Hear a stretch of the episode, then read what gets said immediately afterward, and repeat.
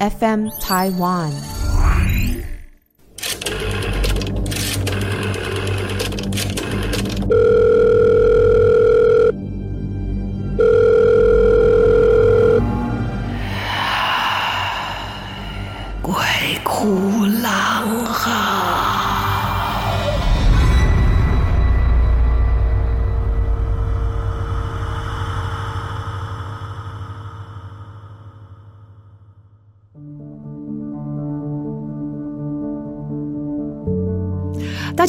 欢迎来到我们的《鬼哭狼嚎》Podcast，我是郎祖云，今天要来讲讲我们这个投稿的故事啊。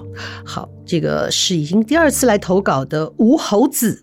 这个吴猴子呢，真的是蛮有仙缘的，我必须这样说哈。他的故事都蛮特别的。然后这个故事其实他从别人的口中听到的一个转述，就是故事里面他要讲述的这个人主角他自己说出来的哦。他呢，之前跟大家分享过一个计程车的故事。那好，今天他要说的故事，其实他是在做田野调查的时候搜集到的。就想到说，他以前听到信仰是注定哦，你会注定信什么信仰吗？他本人不相信，直到在田野调查里面搜集到这个故事，才觉得信仰的转变，或者是你会接受什么样的信仰，这个转变是很难抗拒的。哦，真的是这样吗？很难说哎，你说像我就一个很奇怪的基督徒，我几乎没有在梦中或者是在任何的情况下面感受到上帝的神迹哈。可是我会去碰到基督教以外很多奇奇怪怪的民间信仰，或是其他的一些神奇哈，真的蛮特别的。好。这个吴猴子在十年前的硕士论文就是在写有关妈祖文化的研究。有一次在调查呢白沙屯妈祖资料的时候，在脸书上认识了妈祖会里面的一个陈大哥，姑且叫他小陈。所以他在跟这个小陈聊到自己的田野调查的研究的时候，他就说了：“哦，小陈在嘉义认识的一个师姐，非常的特别，想要介绍他们认识。”结果过了几天。我们的吴猴子跟小陈相约到了师姐跟她先生开的店里面聊天，哇！才一走进店里面就看到了，哇，很大的一个神坛哦，面对大门的一个神坛，神坛正中间有一包用红色的布包包起来的，里面放的是香灰，香灰放在一张小龙椅上面供奉，香灰的正后面有一尊呢玄天上帝。那旁边呢，一起配奉的有这个三太子跟大甲妈祖的神像。那我们的吴猴子跟这个小陈拈香拜拜以后，就到办公室里面跟这一位在小陈口中非常奇特的一个师姐跟他们的夫妻聊天。小陈就问了：“嗯，为什么要用红布把香灰包起来，还放在一个小小的一个神椅上面供奉呢？”师姐的回答是：“啊，这是。”白沙屯妈祖的香灰，因为神像啊还在雕刻，所以呢，先把这个香灰用红布包包起来，因为妈祖的灵就附在这一个香灰的红布包里面。哇哦！师姐说，这个白沙屯妈祖呢，也是她自己在跟小陈认识的一个奇特的机缘。师姐开始说这个故事，蛮特别的。她说。我们家以前是不可能拿香的，因为全家都是基督徒。赶快赶快！她自己跟她先生的爸爸妈妈，也就是公公婆婆，大家好几代都是基督徒，也都不太了解台湾的民间信仰、宗教信仰。结果就在有一天晚上睡觉的时候，梦里面有一个女士来跟他说：“你要来。”你要来找我，我就住在苗栗的海岸线。你要来，从梦中醒来就觉得莫名其妙，所以就跟先生一起祷告。那在假日里面，在教会里面的弟兄姐妹也会来他们家里面跟他一起祷告，希望能够经过大家的祷告，不再被这个梦啊，被这个梦夜缠身呐。有用吗？这样的祷告居然没有任何的改变。没过多久。梦里面的女士又出现了，她说着一模一样的话：“你要来找我，我在苗栗的海边。你要来找我。”这个时候，这个师姐忍不住了，就问她说：“我又不认识你，你到底要我怎么样？”梦里面的女士说：“你到白沙屯来，你就会知咯。因为这样的现象实在缠绕了很久，所以师姐跟先生就开着车来到了白沙屯。就在白沙屯那绕啊绕啊，都绕到了这个白沙屯车站，然后再绕啊绕啊绕啊，就跑到了白沙屯的天后宫前面。下了车，走到庙门口一看，看到了这个神像，妈祖的神像，他就指着他说：“就是你，你一天到晚到我梦里面来，然后梦里面的声音跟我说，你要我帮你办事。这个时间，我就梦里面就听到你的声音。”我真的以为是幻觉，我很害怕。结果，居然他就听到了神明说：“我在梦里面会告诉你你要做什么。”师姐其实非常惊慌，她心里想：“我是基督徒哎，我怎么可能？”于是他就回答那个在跟他说话的声音说：“我不相信你。”在之后，这个师姐每天一样的向上帝祷告，但是妈祖一样会到梦里面来跟他说很多事。渐渐的。这种感觉不像是在做梦，甚至在日常生活当中醒着的时候，也可以听到他的声音，在交代一些事情。也因为好奇，师姐开始上网搜寻跟这个妈祖的信仰有关的一些内容，也可以在这一些搜寻里面看到了白沙屯妈祖的做过的一些事情。当然，新闻每年都会有播报啊。也因为这样，他重新认识台湾的一些宗教，重新认识妈祖的信仰，渐渐渐渐的就被影响了，好像真的有这么回事。直到后来，妈祖开始教他一些术法，甚至开始帮妈祖办事的时候，还真的会用到。一开始都是一些小事，从这些小事里建立了师姐跟妈祖的默契。但是说自己完全相信妈祖吗？师姐还是有些怀疑。她还是在想，这一切是真的吗？还是我疯了？好，直到有一天啊，妈祖就跟师姐说：“嗯，该是设坛的时候到了。”他跟妈祖说：“宝高林呐，我们家都是基督徒，家里面公公婆婆都还在，怎么可能在家里设坛？”妈祖却对他说：“时机到了。”就这么说了几句。某一天，这一个呢，好几代都信仰基督教的婆婆，突然间走到一楼，把挂在楼下的十字架拿到楼上去挂。她觉得很奇怪，问婆婆说：“你你你为什么要把挂在这里的十字架拿走呢？”婆婆却跟她说：“你不是要设神坛吗？”师姐吓坏了，从头到尾没提过这件事情，因为根本不敢提呀。婆婆是怎么知道的？啊，那是当时怎么不问呢？所以呢，现在家里设的这个妈祖神坛的位置，就是之前婆婆挂的十字架的位置。等到呢，这个神桌啊，跟一些用品都准备好以后，然后那段时间家里也跟玄天上帝、三太子、大甲妈祖都结缘了，也都奉请金身到家里。妈祖说：“接下来就是要雕刻我自己的金身了。”对于一个基督徒来说，哪里知道要去哪里找人雕啊？对呀、因为这个要请金身，这个是要量身定做的，这一切对师姐来说太陌生了。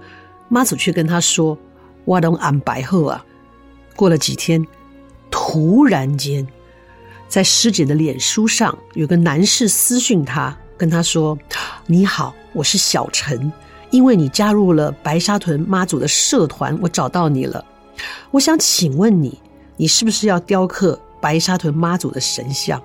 师姐吓坏了，你哪在？小陈说：“因为他做了一个梦，梦里面他走在北港的街上，找到了一间这雕刻神像的店，跟神像师傅说：‘嗯，我这边接收到的讯息是妈祖的神尊要雕刻，过几天我就会来找你哦。’梦里面的主角还是小陈自己哦。然后醒来就很奇怪的一个直觉，在社团上找到了师姐，就这样子。”师姐跟小陈就认识了，双方认识的状态居然这么奇妙。那当然，接下来就是由小陈处理了雕刻神像的事。小陈有一天呢，在就循着梦里的雕刻店哦的那个印象，居然找到了实体店面。老板跟小陈说：“哦，我知道你是要来找我雕刻白沙屯妈祖的神像，而且呢，我也知道怎么雕。”这一切都太神奇，这些人之前都没有互相认识或是互相知会。老板说，这几天妈祖也在他的梦里面跟他说细节，而且他还说妈祖一直读一直读，他说哦讲很多啊。然后妈祖跟这个老板说，过几天就会有一个男士来找他，所以当小陈出现的时候，这一个雕刻师傅同时也收到了讯息。也就是说，在大家准备要雕刻白沙屯妈祖神像的时候，他不仅跟师姐、跟小陈、跟老板都已经用一种特殊的方法交代过了，而这三个人之间本来是毫无关系的。当然，在渐渐的开始信仰的改变的时候，这个师姐有些时候还是很改丢啊，毕竟自己是好几代基督徒啊。那发生奇怪的事情，然后师姐当时就让我们的这个吴猴子看着他的食指，他说：“你看，我食指少了一块肉。”诶，真的耶！那是因为我不服气，挑战妈祖的时候被割下来。因为师姐有一天跟妈祖说：“我不相信你，除非你能够做一件什么事情展现你的神威，我我再考虑看看我要不要信你。”妈祖跟他说。我会在你的食指上割下一块肉来，哎呦，好残忍的一个认证啊！结果隔天起床，师姐的食指真的被切下一块肉，并且没有流血。之后起床以后，这手指就变成这样，少一块肉。从那一天开始，原本呢还不太敢百分之百相信妈祖的师姐，再也不敢挑战妈祖。当然，也真正的开启了他跟妈祖的姻缘。有的时候，在帮这个妈祖办事的时候，也会发生一些奇怪的事，或者是突然收到指令，连夜开车跑到台东去救落难的土地公。哦，真的很多。我在屏东的路上吧，就有路边看到一个房子，那个房子的外面放了。桌子跟一些架子，然后因为太奇特了，他还写说是什么呃落难神明的救护站之类的字眼，所以我们就停车下来看，真的那个架子上、桌子上摆满了各式各样的神像，土地公最多哦，然后还有一些三太子啦、王爷啦，甚至还有观世音菩萨的一些小型的神像。都是被这一间屋子的主人捡回来的，因为当时他人不在，我们没有办法跟他说这样话，啊，所以就觉得好奇特。然后心里面就是想说：啊，你不是新兵啊，你会落难，你要怎么保佑我们？那他放在那边，就是希望有缘人，或者是这个有一些什么机缘，有一些宫庙或者个人可以把他请回去，这样就是放在那里，各式各样的哦。好，所以呢，我们的师姐也是连夜就突然开车去台东去救落难的土地公，不知道土地公是不是没有提供大家那个什么六合彩啊，还是什么的那个正确的指令，就被大家丢弃了。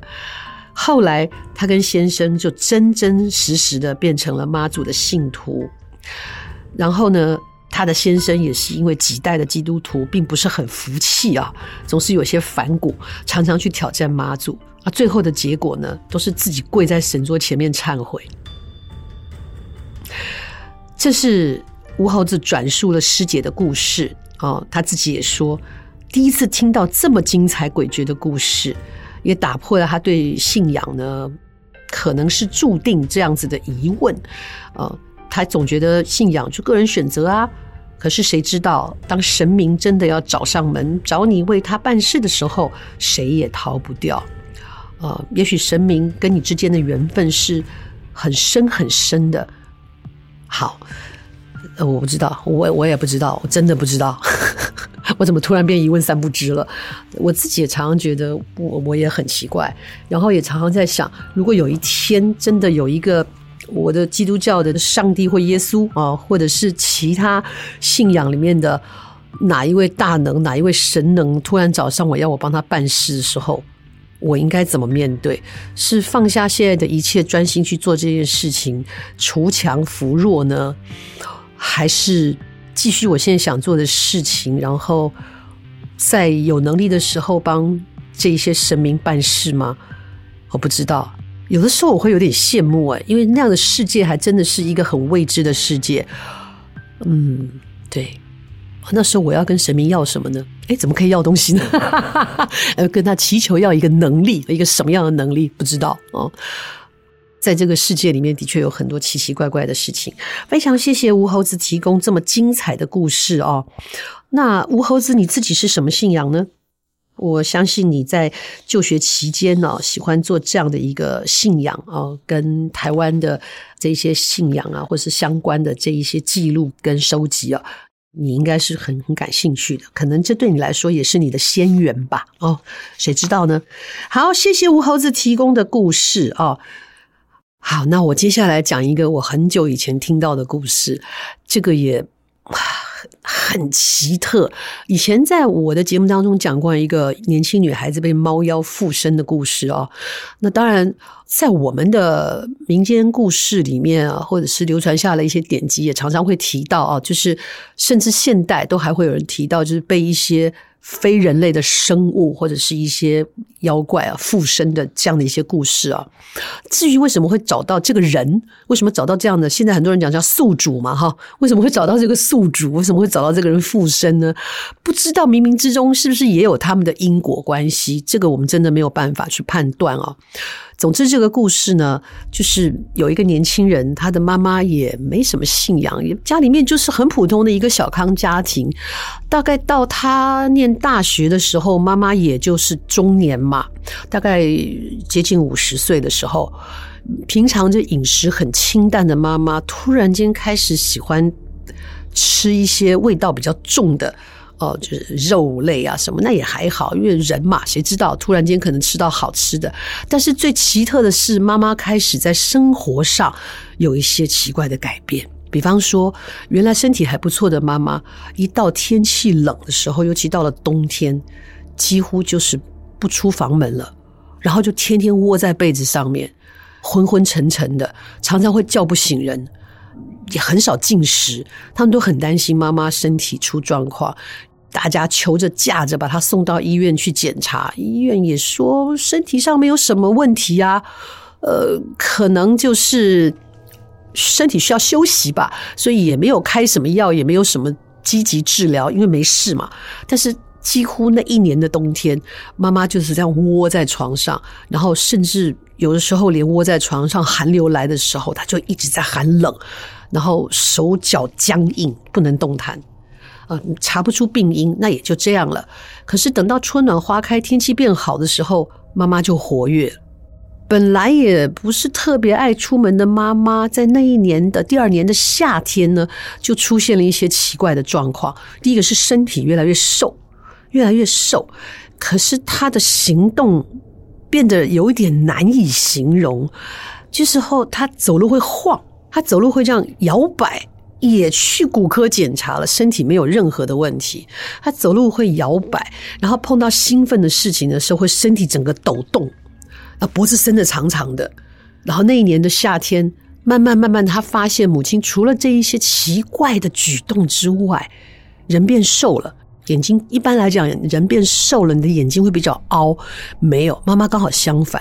眼睛越来越凸，好像得了几千度的近视，戴了眼镜，那个眼睛整个凸出来，就是我们俗话说的金鱼眼，比那个还严重。而且呢，妈妈变得不太眨眼睛，就瞪着一双凸出来的眼睛，常常这样坐在那边。然后那一年夏天，妈妈出门变得非常的频繁，但也不知道她出去干什么。到后来，他们有一天发现一件事情，说全家都吓到，妈妈从。外面回来的时候，脸上带着一个几乎可以用幸福跟愉悦的笑容来形容。他脸上带着一个奇特的笑容，那个凸出来的双眸呢，就是闪着喜悦的光芒，而嘴角有一滴血迹。他们就问妈妈去了哪里，妈妈笑得很诡异，然后就说：“嗯，吃得很饱啊。”后来。妈妈又再出去的时候，他们决定要跟踪他啊，因为他们家里面刚好住的就是呃城乡交界的地方啊，家因为家里面还有那个果园什么的，那所以呃不是住在市中心，但当然就有小镇啊，小镇离这个大都会不是很远啊，都会区不是很远，他们就偷偷的在妈妈出门的时候后脚就跟着，跟着跟着呢，诶，妈妈就晃到自家的这个果园去了。那也没什么，常常去寻果园嘛。可是妈妈呢，都一直往比较阴暗的地方走，树荫下，那也好啊。人本来就是怕热的。那走着走着，妈妈就走到一个果园的边边上，那没有边界哈，就是杂草丛里面这样子。突然间就看到。妈妈变得非常的敏捷，就往那个草丛里面一窜，然后就稀稀疏疏的一阵声音。什么时候看到妈妈怎么跟运动健将一样，就进啪就进草丛了？他本来想跟，可是又怕那个声音会影响，让妈妈发现，就躲起来在看，远远的在看。然后等到妈妈再次从草丛里面稀稀疏疏再出来的时候，他居然手里抓着一只，也不知道是什么，就是一只老鼠。然后妈妈就开始把那一只老鼠生吞活剥了，所以她嘴角的血迹是这样来的。你要眼睁睁的看着自己母亲变成那个样子哦，医院也查不出任何的所以然来，然后饮食习惯变了，人的样貌变了。那后来他们就尽量防着不让妈妈出门，也不敢问她。哦，她呢就专门在家里面专门挑一些。很心善的东西，呃，肉煮的太熟，他也不高兴啊。他常常自己会料理啊，当然也发现他在有的时候，妈妈在做饭的时候，就是看着那些生肉在那里舔嘴唇，甚至呢会吃生蛋，就是蛋直接打开了就吃了，不是放碗里哦，就是扣扣，然后就往嘴里倒，好可怕。也是一个因缘巧合，这个家里面没有什么特别的信仰的人呢，碰到了一件事情，但这个事细节我有点不太记得了。总之就是碰到一个人，突然间跟他说：“你家里有事。”啊，不是很熟的人哦。碰到他的时候就盯了他好一会，他被他盯得莫名其妙。那你有事情吗？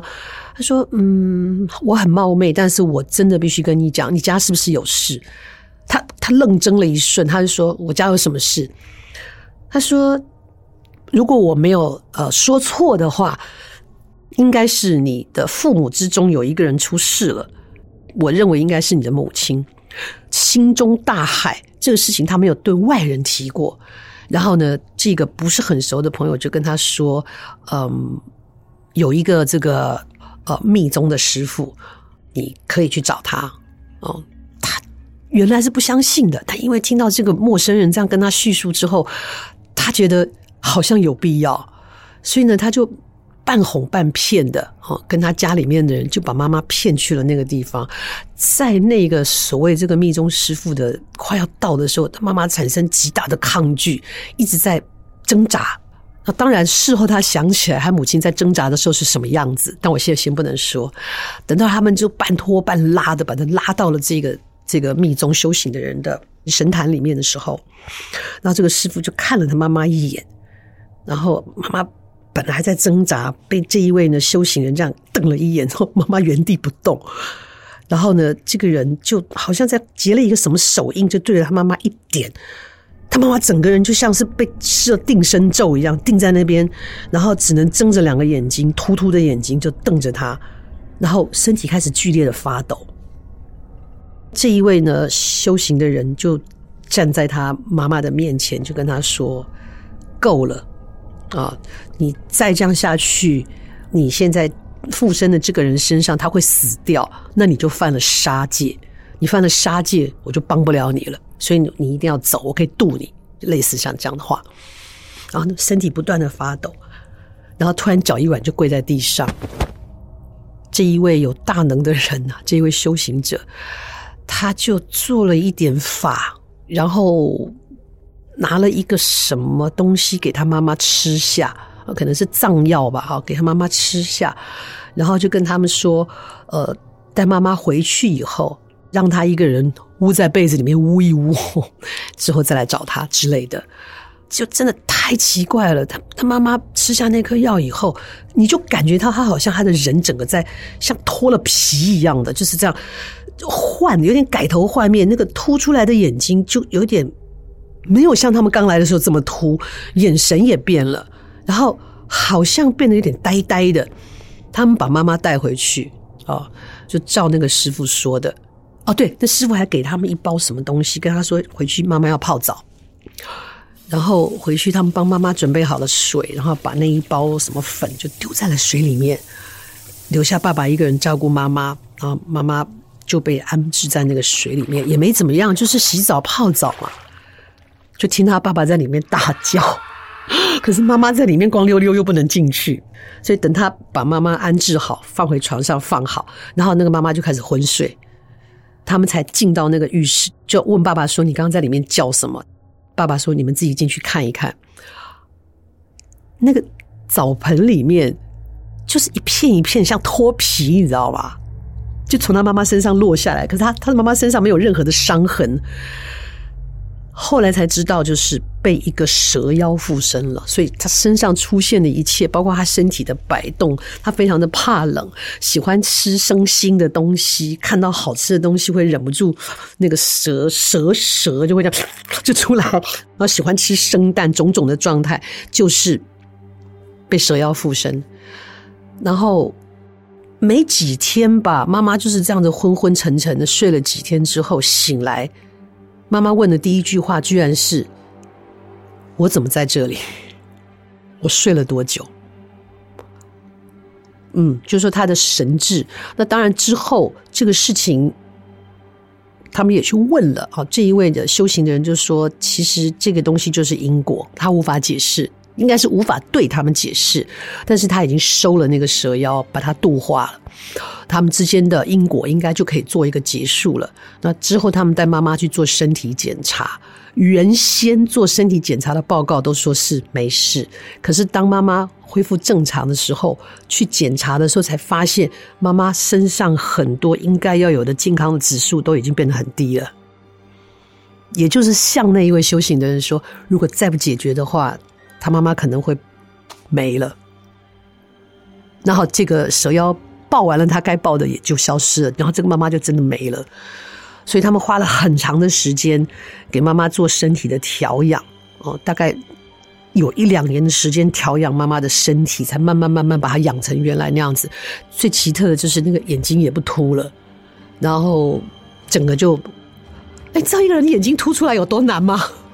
然后就在几天之内，他又回去了。那不是动漫呢，啊，就是一个蛇妖附身的故事。我自己本身真的非常非常怕这个生物，在我很多的梦境里面，包括我梦到像是前世的事情一样，都有这个东西出现。所以我也是在隐隐约约之中觉得，不知道在几世之前，我跟这个玩意儿一定有什么仇，所以说不定是被他杀了之类的。所以我一看到他，我就是。不像一般人是害怕，我是恐惧。我可以在三分钟之内就腹泻，精神性腹泻，看到，而且可以在没有人察觉的状况之下，我可以闻到那个东西的味道，这是一种我没有办法形容的腥味。耶！好了，那今天的故事呢？除了吴猴子提供的这个基督徒化身为妈祖的办事人员，哈。他的信徒以外，跟大家分享了这一个蛇妖的故事。我觉得生灵万物，万物皆有灵啊，没有必要无缘无故去伤害另外一个灵体，好不？不管它是什么样的动物，它都是生物，心存着一个悲悯天下、悲怜天下的善心，总是不会为自己再添一些罪孽吧？哦，然后不要以为你养了小动物把它丢弃，这不是在造业哦。我们不管到这么多这个形式上的事情的时候，作为一个人的良心，好像也不应该随意抛弃吧？嗯，今天你抛弃别人，别人明天就抛弃你。好，最终的结语在这里。谢谢大家今天的收听，也欢迎大家继续投稿。然后我们的投稿的平台是 FM Taiwan，下面会有一个投稿专区，有任何的意见也可以请你告诉我们。今天节目在这边告一个段落，之后我们还会陆陆续续有一些朋友来节目当中跟大家一起分享他们的生活经验。今天故事到此，下次再见。